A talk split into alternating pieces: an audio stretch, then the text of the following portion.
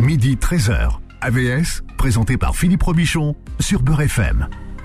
Alors AVS, c'est pour à votre santé ou à votre sénescence dont on va beaucoup parler ce matin avec euh, mon invité, le docteur Christophe de Jéguer. Bonjour et bienvenue. Bonjour. Comment se prononce votre nom? Parce que moi, j'ai la réputation d'écorcher un peu les noms. Ah, de Gégère. C'est de Gégère, tout De bêtement, Gégère, très tout bien. simplement. Alors, vous êtes euh, médecin gériatre, spécialité que vous euh, avez choisie alors qu'elle n'existait pas encore. C'est juste. On disait comment à l'époque? Bon, on disait pas grand-chose, on disait médecin de vieux, Ouais. on disait aussi pas mal gérontologue, enfin c'est... euh, mais c'est vrai que euh, j'ai commencé à m'intéresser à, à cette spécialité bien avant qu'on en parle vraiment officiellement. Vous êtes chercheur euh, spécialisé dans le vieillissement du corps, du corps humain et vous êtes l'un des trois spécialistes mondiaux de la sénescence humaine. Donc, quels sont les deux autres? Euh, je, je vous laisse les trouver, hein, c'est... euh, Donc, si on ne les trouve pas, vous serez le seul. hein, vous êtes le premier.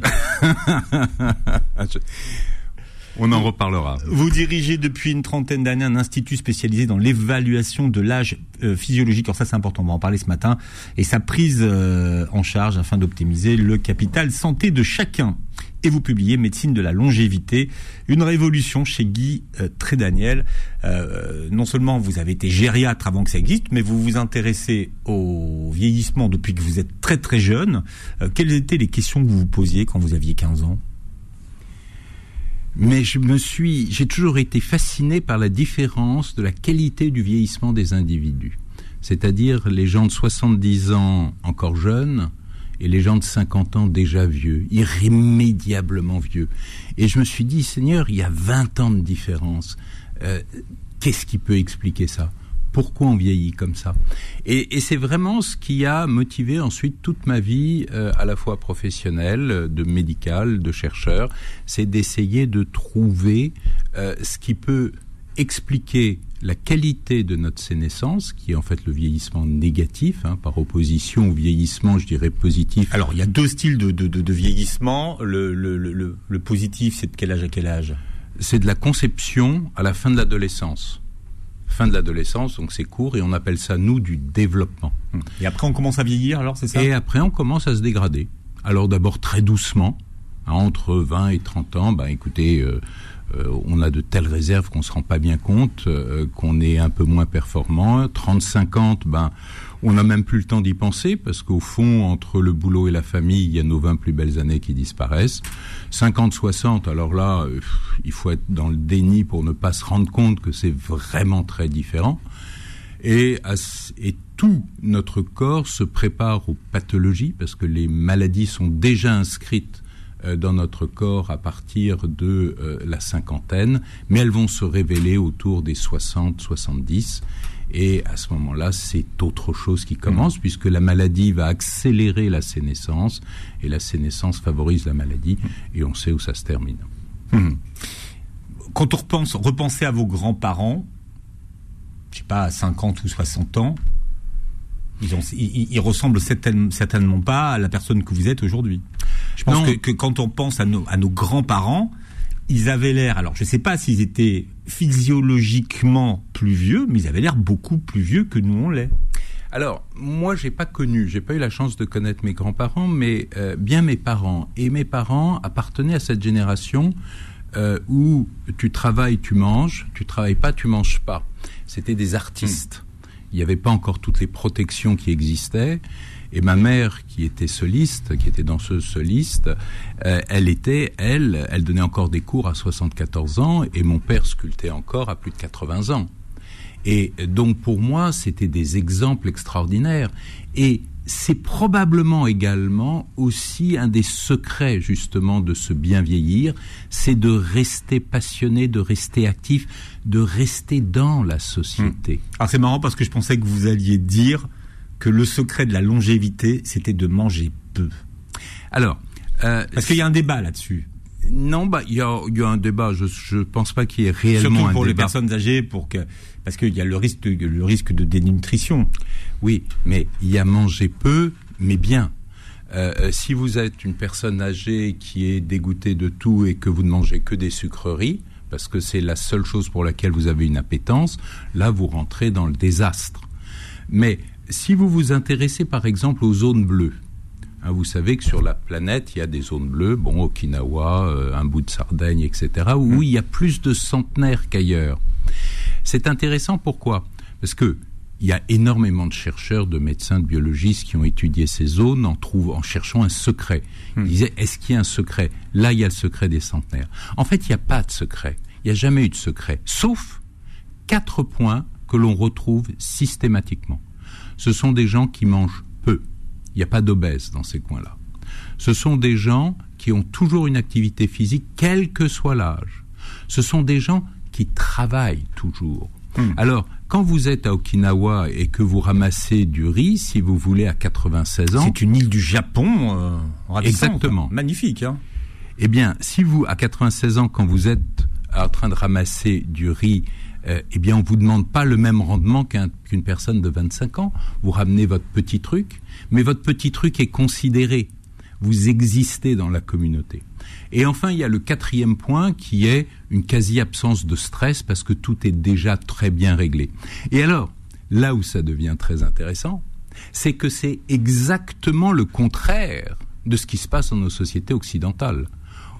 Mais, point par point, c'est le contraire. On mange trop, on est sédentaire. Alors on mange trop, et en particulier trop de sucre. On est sédentaire, on est stressé, et dès que on a terminé euh, sa période de travail, eh bien, on est en retrait de la société. Alors, il y a des gens qui peuvent se passionner pour la pêche à la ligne, mais la réalité, c'est qu'ils perdent très rapidement un hmm. certain nombre de contacts et ils ne sont plus valorisés de la même façon. Mais le vieillissement, on n'y peut rien. Pourquoi vouloir lutter contre quelque chose d'inéluctable? C'est un combat perdu d'avance. Alors, c'est ce qui va caractériser les chercheurs. C'est un état d'esprit.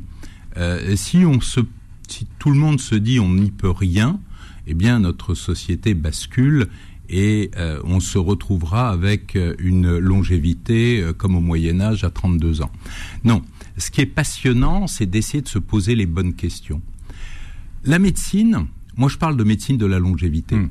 En fait, toutes les spécialités médicales se sont toujours intéressé à la maladie. La maladie, mais cette maladie, pourquoi survient-elle? Elle survient toujours après une période de sénescence, c'est-à-dire de dégradation physiologique. Et les différents mécanismes, on les connaît assez bien.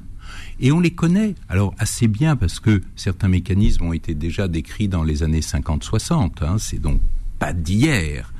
Et mais on les connaît de façon de plus en plus détaillée, de façon de plus en plus intime. Et l'idée, c'est justement de s'intéresser et de regarder comment chacun d'entre nous vieillit à partir de 30, 40, 50 ans. Et c'est là où on voit, grâce à ces mesures d'âge physiologique que, nous faisons, on voit quelles sont les faiblesses de notre organisme qui va nous mener aux différentes pathologies. Et intervenir sur ces mécanismes, justement, nous permet de retarder, je dis pas d'inverser. Non, parce que dans votre livre, vous dites on peut rajeunir. Dans le titre, il y a marqué on peut rajeunir? Non, dans votre livre, vous le dites. On peut... Vous le dites à la fin. D'accord, mais vous dites qu'on peut rajeunir. Certains systèmes peuvent aujourd'hui s'améliorer. Et demain, on pourra les faire rajeunir. Ça, ce sont des choses que nous faisons aujourd'hui en laboratoire de recherche. Moi, euh, j'ai fait beaucoup de biologie cellulaire à la fac des sciences, il y a donc bien des années. Eh bien, on était capable d'immortaliser les cellules. C'est un terme qui est fantastique, immortaliser. Mmh. C'est un terme qui, euh, qui fait exploser euh, beaucoup de conscience parce que ça rime avec impossibilité, ça rime avec... C'est le contraire de tout ce qu'on a toujours appris. Ça, ça nous amène vers Dieu d'ailleurs, l'immortalité. Eh bien non, depuis 20 ans, 30 ans, dans les laboratoires de biologie cellulaire, on peut immortaliser des cellules, des cellules. Quand on va s'attacher à des organismes un peu plus compliqués, comme par exemple des souris, on est capable de doubler, de tripler leur espérance de vie en bonne santé. Parce que ce qui est important, et c'est ça qu'il faut souligner, souligner et ressouligner, parce que quand on parle de longévité, les gens souvent pensent à Madame Jeanne Calment et évidemment à la perte d'autonomie. Non, ce qui nous intéresse dans la longévité, c'est la bonne santé, rester en bonne santé hmm. le plus longtemps possible.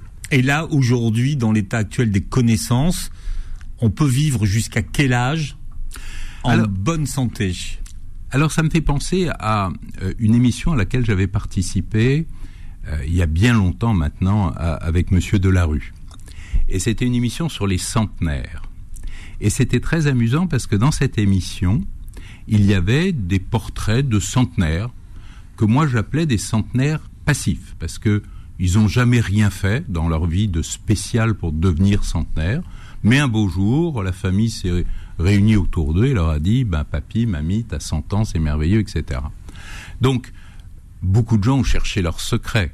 Alors, c'était toujours pareil, c'était le petit quart euh, de Porto à 18h, etc. Tout ça, ça n'a évidemment aucun sens. C'est des gens qui avaient beaucoup de chance, parce qu'ils sont passés à travers des accidents, des maladies, etc. Donc, le facteur chance a existé. Et puis, ils avaient des vies très réglées, avec peu de stress, et ça les a menés à être centenaires, avec de bons gènes également. Et on opposait à ça les centenaires de demain, c'est-à-dire les centenaires actifs, que moi j'appelais centenaires actifs. Pourquoi? Parce qu'ils avaient une démarche active. Et on en a de plus en plus aujourd'hui. C'est des gens de 50, de 60 ans qui se disent Oula, j'arrive sur la fin de ma vie.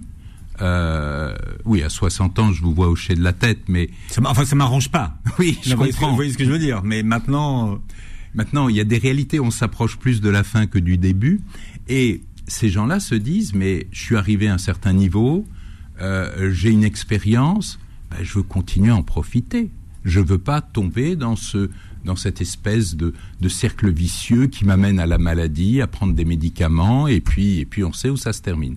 Donc ces gens-là se disent, il n'est pas possible qu'en 2023, euh, eh bien, on ne puisse pas s'intéresser à ma sénescence. Et on en parle justement de cette sénescence avec le docteur Christophe euh, de Gégère qui est avec nous. Je rappelle, Doc, que vous publiez euh, Médecine de la longévité, une révolution chez Guy et Daniel. Tiens, montrez le, votre livre à la caméra. Ça fera plaisir à, à votre éditeur qui s'est donné du mal et vous êtes notre invité jusqu'à 13h. AVS revient dans un instant. Midi 13h. AVS, présenté par Philippe Robichon sur Beurre FM. Alors on parle de sénescence avec mon invité ce matin, le docteur Christophe euh, de Gégère, qui publie Médecine de la longévité, une révolution. Et si vivre jusqu'à 150 ans en bonne santé devenait la norme chez Guy euh, Trédaniel. Vous expliquez dans votre livre que nous avons trois âges. Alors quels sont les trois âges que nous avons? Alors, on en a trois, effectivement. Le plus connu, celui que nous utilisons tous les jours, c'est l'âge chronologique. Il est utile juste administrativement, c'est-à-dire euh, on peut passer son permis de conduire à partir de 18 ans, on passe à la retraite à 60, 64, etc. Donc c'est de l'administratif. Ensuite, il y a un âge qui est particulièrement traite, qui est l'âge ressenti. C'est-à-dire que quel âge on se donne, quel âge on pense avoir.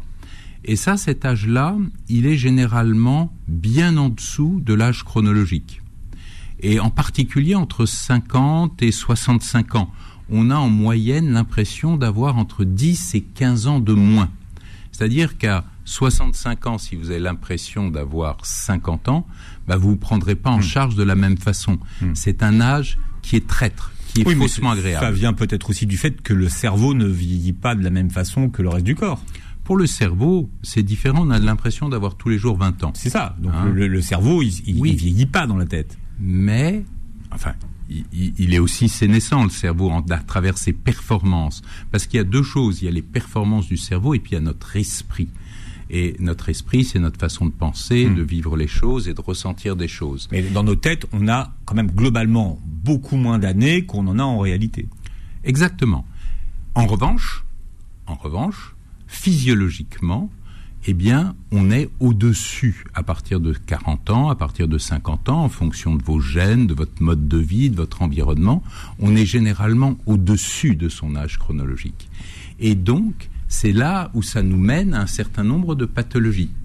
Et vous voyez tout de suite euh, l'enjeu de l'affaire, c'est-à-dire que si vous pensez, si vous conduisez une voiture, par exemple, j'adore les comparaisons automobiles parce que l'automobile, ben écoutez, vous l'utilisez tous les jours, elle vous rend service, mais elle s'use, elle s'use. Et d'ailleurs, souvent les constructeurs vous disent il faut faire une révision à 15 000, 20 000, 30 000. Et ce que vous faites pour votre voiture, d'ailleurs, vous ne le faites pas pour votre propre corps, alors que votre corps s'use également. Et ça, c'est justement ce rôle de maintenance, c'est vraiment notre rôle de physiologiste. Et ça, c'est important pour rester dans la meilleure santé le plus le plus longtemps possible et retarder. Oui, je dis pas éviter les pathologies, mais si vous retardez un diabète de 10 ans ou de 15 ans, c'est autant de gagner. Et c'est ça que ça veut dire. Hein.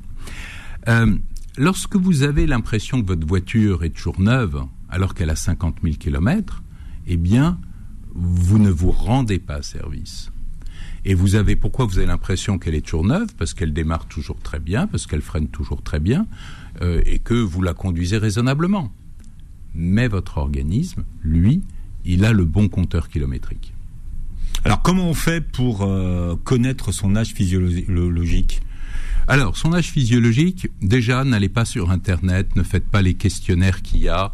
Euh, moi, je me suis amusé à en faire et je me suis retrouvé entre 25 ans et 95. Donc, euh, euh, c'est du tout n'importe quoi. on peut avoir une vision scientifique de son âge physiologique, c'est-à-dire on passe des examens où on va mesurer en fait vos différentes capacités fonctionnelles. Et là, il y a toute une ribambelle d'examens médicaux que, qui ne vont pas servir à diagnostiquer une maladie, mais qui vont servir à évaluer une fonction cardiaque. Alors, quels sont, quels sont les, les, examens qui sont vraiment utiles? Ah ben, il y en a un que j'aime beaucoup, moi. C'est parce qu'on appelle ça un, un examen intégratif. C'est la mesure de la composition corporelle. Dans la dans notre poids, on a un poids. Toute notre vie, on peut avoir, euh, mettons, prenons un exemple, on peut être à 70 kilos à 20 ans et 70 kilos à 50 ans. Sauf que tout a changé dans ces 70 kilos. On a perdu du muscle, on a perdu de l'eau et on a gagné de la graisse. Et cette graisse, et en particulier lorsqu'elle est abdominale, elle, représente un facteur de risque de pathologie qui est majeur. Et si l'on s'entraîne et si l'on prend les bonnes mesures, mais là il faut être conseillé par son médecin parce que c'est pas des choses euh, que l'on va faire comme ça. Il faut avoir un professionnel de santé et moi j'invite euh, euh, les gens à aller vers leur médecin pour avoir les bons conseils. Et ce qui est intéressant, c'est qu'au bout de six mois, un an, eh bien on est capable d'inverser les choses. Et donc on est capable de voir concrètement que les efforts qu'on a faits payent. Et si on n'en fait pas assez d'efforts ou les, on les fait mal, eh bien on se rendra compte également que ben on n'est pas bon. Et donc il faut changer les choses. Et ça c'est très important. Donc il y a ensuite des tas d'autres examens pour les poumons, pour euh, euh, le cœur, pour les artères, etc. Mais il y a un examen simple que j'aime bien et qui dure 15 minutes, euh, c'est effectivement la mesure de la composition corporelle par DEXA. Euh, et ça, ça nous rend vraiment énormément de service. Hum. Alors, pour tous ceux qui nous écoutent aujourd'hui, qui se demandent quel est leur âge réel, donc comment on fait pour, pour connaître son âge réel? Il faut passer, il faut aller voir son médecin et passer par un certain nombre de tests qui peuvent être accessibles où vous soyez en France. Il y a des services de physiologie, il y a des instituts spécialisés, mais au médecin de vous aiguiller là euh, où il, ça lui semble être le mieux. Mais mais ça, c'est la technologie. Là, on va vous dire, bah, écoutez, vous avez 50 ans, euh, mais vos artères correspondent à quelqu'un de 65 ans, ou votre masse grasse viscérale correspond à quelqu'un de 62 ans ou de 75. Mais, alors, ça, généralement, les gens ont peur de ça. Ils veulent pas savoir parce qu'ils se disent, finalement, je suis bien. Et je vais voir un médecin, il va me trouver des trucs euh, euh, qui vont me faire peur. J'ai pas envie de rentrer dans cette logique-là. Sauf que là, il ne s'agit pas de maladie, il s'agit de votre fonctionnement physiologique. Et que ce fonctionnement physiologique, quel que soit votre âge, peut être amélioré. Et c'est ça qui est fondamental. Et c'est à travers cette amélioration que l'on peut travailler sur cette espérance de vie en bonne santé. Mais, ça c'est donc de la technologie. Mais vous pouvez également avoir une idée de votre âge physiologique tout bêtement en vous observant si toute votre vie vous avez, enfin, je, dans les premières euh, de 20 à 30 ans, vous étiez capable euh, de courir, euh, je dis n'importe quoi, 10 km en, en temps de minutes, et que vous voyez qu'à 50, ben c'est moins, c'est donc que quelque chose se passe. Et Ben oui. Et dans ces cas-là, on dit, bah, c'est normal, c'est le vieillissement. Et c'est là où il faut pas se contenter de ça. Parce que en disant ça, finalement, vous allez dans ce fatalisme, et ce fatalisme vous vous enferme dans une évaluation, dans une évolution négative. C'est là où il faut dire, waouh, je suis moins performant, je vais faire un effort. Et vous allez pouvoir à nouveau courir plus vite ou plus longtemps. Donc, mais il y a des tas d'exemples. Euh, même si on va voir des gens plus âgés, par exemple. Ça, c'est le problème de la perte d'autonomie. Quand vous êtes, par exemple, à 80 ans, euh, vous avez l'habitude d'aller chercher votre pain tous les matins à 1,5 km. Et puis, vous commencez à être un petit peu essoufflé, fatigué. Et puis, vous dites 1,5 km, oh, c'est pas, c'est vraiment loin. Finalement, il y a une boulangerie à 500 mètres. Et vous recommencez vos habitudes, votre routine avec cette boulangerie à 500 mètres même si elle est peut-être un peu moins bonne, tout à coup vous la trouverez aussi bonne que l'autre. Mais en fait, vous avez divisé vos capacités d'autant. Et du coup, en vieillissant, il faut toujours garder en tête tout ce qu'on ne fait plus, on ne le fera plus. Ou alors c'est extrêmement difficile de remonter. Donc ça vaut le coup de se battre marche par marche hmm. pour rester le plus longtemps dessus. Au moment, au moment, au moment où on y est en fait. C'est ça. C'est ça. Et en gardant en tête que l'on peut remonter avec les bons conseils, on peut remonter. La vraie difficulté de ça, c'est quoi? C'est il n'y a pas de motivation. Les gens sont peu motivés. C'est l'intérêt d'un livre comme celui-ci. C'est de faire que les gens soient conscients qu'on peut agir et que tout à coup ils se disent ben, peut-être que l'effort qu'on me demande en vaut la chandelle. Parce que si on vous dit en permanence c'est la fatalité, c'est comme ça, de toute manière ça ne changera rien, vous finirez là où vous finirez, bah évidemment on n'a pas envie de se coller une contrainte supplémentaire. Et on va s'envoyer une, une, belle glace. Hein. Donc euh, vous voyez, c'est c'est ça, en regardant un, match euh, devant sa télé. Donc l'idée, je parle de glace, hein, ça pourrait être une bière, hein, vous avez bien compris. Euh, l'idée, c'est qu'on peut gagner.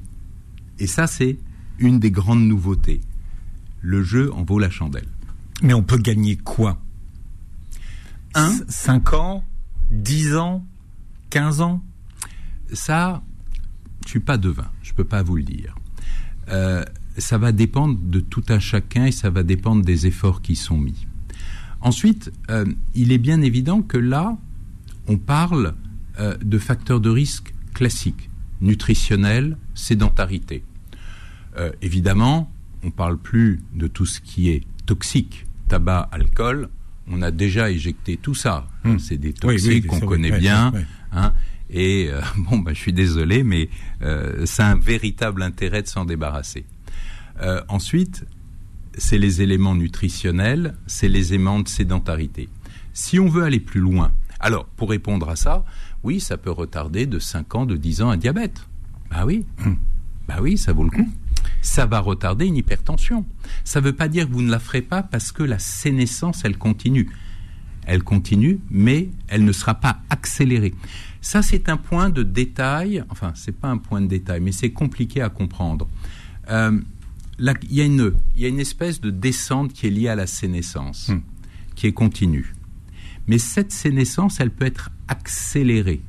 D'accord, mais, mais, aujourd'hui, si vous êtes là, ouais. c'est pour savoir si on peut l'inverser. En tout cas, la ralentir. C'est sûr. Et l'inverser. L'inverser, c'est un deuxième, une deuxième thématique où là, il faut rentrer dans des corrections de nos différents déficits. Mais oui, et c'est ce que vous expliquez dans une partie de votre livre. Hum. Euh, parce que euh, finalement, si on connaît les grands principes de la, la sénescence, finalement, on peut agir dessus. C'est ça, c'est le principe. Et les grands principes de la sénescence, il y en a un certain nombre qui sont bien connus. C'est la glycation. C'est tout ce qui est en relation avec les Alors, on va revenir sur la glycation. On a déjà fait une émission sur la glycation avec le docteur Régina Lalouche, mais c'est vrai que c'est assez nouveau, la glycation. Hein. C'est la caramélisation. On verra ça avec le docteur Christophe de Gégère, qui est notre invité, qui publie Médecine de la longévité, une révolution aux éditions Guy Trédaniel. AVS revient dans un instant. Midi 13h. AVS, présenté par Philippe Robichon sur Beurre FM. Voilà, et on parle de cette médecine de la longévité ce matin avec le docteur euh, Christophe de Gégère. Vous êtes un des, spécialistes mondiaux de cette discipline et vous publiez Médecine de la longévité, une révolution chez Guy euh, Trédaniel. Il y a combien de, stades dans la, la médecine de longévité? Alors, il y a ce qu'on peut faire simplement soi-même. C'est tout ce qu'on vient de dire précédemment, c'est tout éliminer les toxiques, des choses qu'on connaît bien, euh, euh, c'est manger le plus correctement possible, euh, c'est faire de l'exercice, faire un exercice adapté, parce que le problème c'est que souvent des gens font de l'exercice comme eux aiment le faire, mais qui n'est pas forcément adapté en termes de longévité. Ensuite, vous avez un autre chapitre qui est fondamental, qui est celui de la correction des déficits qui s'installent. Alors, c'est là où on va rentrer plus dans les mécanismes en réalité et où on va travailler au-dessus de cette courbe de la euh, euh, sénescence. Alors, qu'est-ce que vous appelez un correcteur euh, physiologique? Un correcteur physiologique est un produit, est une molécule qui est naturellement présent dans votre organisme et qui va diminuer du fait de la sénescence. Alors, exemple bah, Exemple, des exemples très connus, par exemple la vitamine D. Alors la vitamine D, on en a beaucoup entendu parler euh, avec le Covid, mais c'est d'ailleurs pas une vitamine. Il faut savoir que c'est une hormone, et en plus c'est une hormone stéroïde. Mais ce qui veut dire, ce qui veut dire que c'est quelque chose qui en fait a très mauvaise réputation euh, sous nos latitudes. Quand on l'appelle une vitamine, tout le monde veut la prendre. Quand on sait que c'est une hormone stéroïde que certains vont utiliser pour la musculation, la gonflette, etc., là, tout à coup, on se dit, c'est pas tout à fait ça. Mais cette vitamine D, on va l'appeler vitamine, a une utilité bien sûr sur la densité osseuse, c'est ça ce qui l'a rendu euh, connu avec les problèmes d'ostéoporose, mais elle a un rôle sur l'immunité. On l'a vu avec le Covid. Elle a un rôle sur la prévention d'un certain nombre de cancers, en particulier digestifs. Elle a un rôle sur le cerveau, elle a un rôle sur le muscle. Et donc vous voyez que ces produits-là ont de multiples intérêts. Alors, avant de donc il faut en prendre si on en manque. Donc ça implique quoi? Il faut faire un dosage. Prendre ce genre de produit à l'aveugle est stupide parce que peut-être que vous n'en manquez pas, vous, mais vous manquez peut-être d'autres choses. Donc il faut faire ça de façon très scientifique, très médicale. On dose, on observe une carence, on corrige, on redose deux mois après. La vitamine D, il faut attendre deux mois avant qu'elle se stabilise à un nouveau niveau. Il n'y en a pas assez, ben on en donne un peu plus et on refait un dosage jusqu'à ce qu'on ait son taux optimum. Donc vous voyez, il faut tout de même que votre hmm. médecin vous aide. Ça, ça se fait pas. Et aujourd'hui, je vois énormément de gens qui se servent sur Internet, qui se servent euh, euh, par courrier, qui commandent des tas de trucs, hmm. mais qui ne savent pas. Ils savent pas combien il leur faut, euh, ils savent pas s'ils en ont assez. Hmm. Et la vitamine D. Les Américains sont devenus des biohackers. Avant de parler des biohackers, parce que les biohackers, c'est encore un autre problème. la vitamine D, si on en prend trop pendant longtemps, on a des problèmes. Donc, c'est mauvais. Quel, genre de problème? Vous pouvez avoir une insuffisance rénale, vous pouvez avoir des polyneuropathies, vous pouvez donc vous retrouver tout bêtement en réanimation avec un rein artificiel. Donc, faut en prendre beaucoup. Mais si vous en prenez trop pendant très longtemps, sans vérification, vous risquez d'arriver à un effet contraire. C'est pas parce que les choses sont des vitamines qu'elles sont qu'elles ont systématiquement un effet positif et jamais d'effet négatif. Il peut y avoir des effets négatifs. Alors il y a d'autres correcteurs. Alors on a vu il, y en, il y en a, il y en a tout plein. Mais prenons l'exemple, par exemple, euh, de tout ce qui va jouer sur l'oxydation du corps. Le fameux stress oxydant. Et le stress oxydant est un des mécanismes de la sénescence, un mécanisme bien reconnu. Eh bien, le, en vieillissant, on va fabriquer de plus en plus de radicaux libres, on appelle ça des espèces radicalaires de l'oxygène, qui sont autant de petites grenades dégoupillées euh, qui vont se déverser dans l'organisme et qui vont euh, être issues du mécanisme énergétique de la cellule. Mais ça commence à être un petit peu perturbé en vieillissant et mhm. il y a des parasites. Et du coup, ces radicaux libres vont abîmer votre ADN, vont abîmer vos membranes cellulaires et donc favoriser le vieillissement de la cellule. Le corps est équipé en système de lutte contre ces radicaux libres. Mais ce sont des chaînes euh, de, de, réactions qui vont comporter des vitamines comme la vitamine A, E, C, comme le sélénium, le zinc, etc., etc. Tout ça évolue avec un équilibre. Et c'est-à-dire que si vous manquez de sélénium, ça va pas marcher. Si vous avez trop de sélénium, ça va pas marcher non plus. Et donc vous comprenez bien que euh, c'est compliqué. Ça ne peut pas se faire comme ça. C'est comme, vous voyez ce que c'est qu'un Airbus euh, A380 C'est un Airbus avec deux ponts. Exactement, le gros du gros, le plus gros. Eh bien, vous pouvez trouver tout ce qu'il faut pour construire cet Airbus chez le roi Merlin, mais c'est pas parce que vous avez l'aluminium, les tournevis et les vis que vous allez être capable de le construire. Et un corps humain est beaucoup plus compliqué qu'un Airbus. Donc, faites appel, là encore, à votre médecin pour qu'il fasse des dosages. Ça pose aucun problème. Et il y a beaucoup de médecins en France qui sont intéressés par la démarche. Moi, je fais beaucoup d'enseignements en faculté, on voit des médecins, et ils sont intéressés par cette démarche qui est une démarche de prévention active. Alors, il y a donc une multitude de substances. Vous avez également tout ce qui est hormonal. Les hormones. Alors, là, attention, quand on parle d'hormones, tension. C'est vrai Ah ouais. Je vous ai entendu. Ah, les, non, les, hormones, c'est sa mauvaise euh, réputation et mauvaise presse. Alors, oui, mais là encore, c'est indu. Parce qu'une hormone n'est qu'un messager. Elle est sécrétée à un endroit, elle va sur une cible et elle va déclencher une action. Donc, une hormone, si vous, par exemple, vous n'avez plus d'hormones dans le corps, ben, vous êtes allongé par terre, mort. C'est comme dans ce studio, si tout à coup on enlève l'électricité, qu'il n'y a plus de signaux nulle part, eh bien, il n'y a plus d'émissions, il n'y a plus de, euh, de hmm. stations de radio. Donc, l'hormone, par définition, n'est ni bonne ni mauvaise. Il faut, là encore, en connaître le métabolisme, dépister un certain nombre de carences qui sont parfois complètement insidieuses, mais qui peuvent profondément jouer sur votre métabolisme. Donc là encore, c'est du profondément médical et il ne faut jamais oublier ça.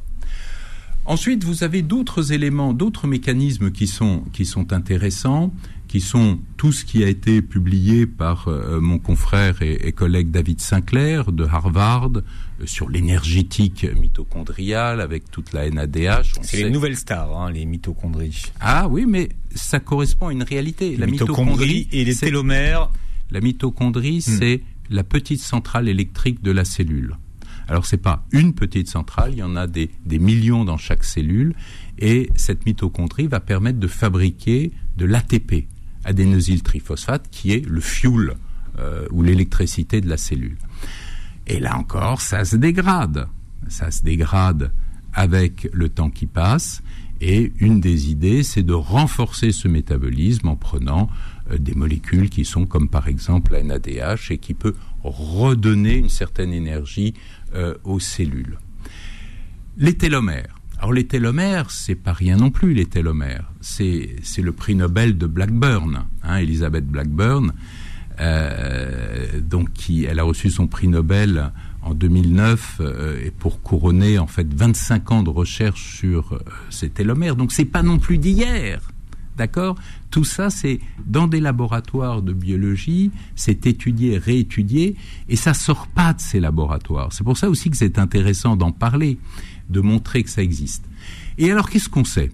Eh bien, on sait que ces télomères, qui sont en fait de petites capsules qui sont au bout des chromosomes, eh bien, à chaque fois que la cellule se divise, ce petit, ce pare-choc, cette petite capsule se retrécit. Et à ce moment-là, quand il n'y a plus de capsule, eh bien, c'est le patrimoine génétique de la cellule qui commence à être affecté. Et la cellule, elle tourne plus rond à ce moment-là. Et du coup, qu'est-ce qui se passe? Elle a deux solutions classiques. Soit elle meurt, ce qu'on appelle l'apoptose dans notre jargon, soit elle se transforme, c'est-à-dire qu'elle devient un cancer. Et il y a des moyens de d'abord de mesurer cette longueur, de savoir si on a beaucoup de cellules ou pas qui ont des télomères courts, qui sont les télomères à risque, et on peut là aussi travailler à les réallonger, que ce soit à travers des méthodes, euh, euh, comment dire, globales, il y a des méthodes soft. La relaxation fait du bien. Vous savez que le stress est, vraiment pas bon pour l'organisme. Et, vous, et vous, vous ne distinguez pas le, stress positif? Pour vous, le stress, ça n'existe pas. Le stress positif, ça n'existe Ah pas. non, non, non. Pour moi, ça s'appelle de la motivation. C'est-à-dire que vous, quand vous venez, vous n'êtes pas stressé, vous êtes motivé. Vous êtes heureux de rencontrer euh, euh, certains. euh, Ah, J'étais heureux de vous rencontrer. Hein. Ah bon, bah voilà, je, Je vous ai fait, je- pas le je dire. vous ai mais- fait la fête en bas, je vous ai attendu en bas. je- Bah justement. Donc ça, c'est de la motivation. Le stress, ça implique quoi? Ça implique une augmentation de votre cortisol. Si vous augmentez votre cortisol, qui est l'hormone du stress, vous augmentez votre glycémie, donc c'est pas bon. Vous augmentez votre fréquence cardiaque, vous augmentez votre tension artérielle, etc., etc. Tout ça vous abîme. Et si ça dure trop longtemps, eh bien, vous finissez en burn-out. Pour ceux qui nous écoutent aujourd'hui en, en matière de, de médecine de la longévité, on commence par quoi? Il faut commencer par euh, une petite introspection. Il faut savoir que si on s'intéresse à sa santé, ça va être un gros boulot. Ça ne va pas être juste comme ça un, un, un clin d'œil euh, ou euh, un, des doigts qui... Hmm. euh, ça, il faut se dire que on va vraiment essayer parce que si vous le prenez en dilettante, ça sert à rien. Prendre trois mois un truc et six mois un autre truc. Un peu de DHEA, un peu de voilà, bon. Oui, comme ça, on essaie. Moi, Ouais, je, ouais. je vois beaucoup de gens qui se disent tiens, bah, euh, je vais faire ci, je vais faire ça, et puis ça donne rien. Bah, ça donne rien parce que parce que si vous faites juste euh, mettez un peu plus de pression dans votre pneu avant droit, ben ça veut pas dire que votre carburateur fonctionnera, ça veut pas dire qu'il y aura assez d'huile dans le moteur. Donc le dilettantisme en santé est une erreur. Ce qu'il faut, c'est faire les choses correctement et dans le sens qu'on a évoqué. Parce qu'on peut commencer simplement, on n'est pas obligé de commencer par la mesure de la longueur de ses télomères. Mais est-ce qu'il y a un, un âge, un- on va dire un âge limite? Est-ce qu'à mon grand âge, Doc, c'est mort? Je vous, tard. je, je vous vois respirer quand même et je vois vos yeux qui Oui, brillent oui, derrière vos lunettes. non, non, non, Donc non. je sais que c'est pas trop tard. Non, non, mais, non, mais on peut commencer à quel âge? Sérieux? Alors, Si on veut gagner 10-15 ans en bonne santé. en théorie, en théorie, il faudrait se placer dès la fin de l'adolescence, d'emblée. Mais ça, c'est pas entendable. C'est pour cela pas qui réalise l'émission, ça.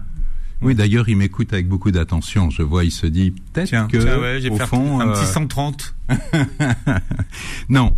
Euh, dans la dans la population générale, ça tourne autour des 40-50. Euh, c'est vraiment là où il y a un maximum de gens euh, qui se disent waouh, je tourne bien, je tourne parfois mieux que d'autres, mais je tourne pas comme avant. Hmm. Alors je- j'emploie le terme tourner entre guillemets, mais vous m'avez tous compris. Euh, on est moins bien à 50 qu'à 40. À 60, on est encore moins bien qu'à 50. Mais il n'y a pas d'âge. Je veux dire, euh, nous, notre patient le, le plus âgé a 94 ans. Euh, il est en pleine forme. Donc, c'est ça qui est intéressant. Chacun peut trouver quelque chose, quel que soit son âge. Il y a quelque chose qu'on n'a pas dit, euh, mais qui est important de rappeler, c'est que la médecine de la longévité, c'est pas la médecine esthétique, c'est pas le lifting, c'est pas, ça n'a rien à voir avec ça. hein. Non, il y a, il y a tout ce qui est médecine. Alors, il y a la médecine esthétique, il y a la médecine anti-âge qui correspond à la médecine esthétique en réalité. Hmm. Mais hein. c'est pas, mais, mais la médecine Mais de la longévité, ce n'est pas ça. Ce n'a, ce n'a rien à voir. Alors la suite est dans votre livre, c'est passionnant, médecine de la longévité, une révolution. Et si vivre jusqu'à 150 ans, bonne santé devenait la norme. Votre éditeur, c'est Guy Trédaniel. Alors vous réécouterez cette émission qui se réécoute très bien sur toutes les plateformes qui euh, reprennent les programmes de Beurre FM et sur beurrefm.net. Et puis vous verrez la vidéo. Vous pourrez poser vos questions sur la vidéo sur la chaîne YouTube de Beurre FM. Merci d'avoir été avec nous, Doc. Merci beaucoup, Philippe. Et passez une très belle journée santé et en pleine forme sur Beurre FM. Retrouvez AVS tous les jours de midi à 13h et en podcast sur beurrefm.net et l'appli Beurre FM.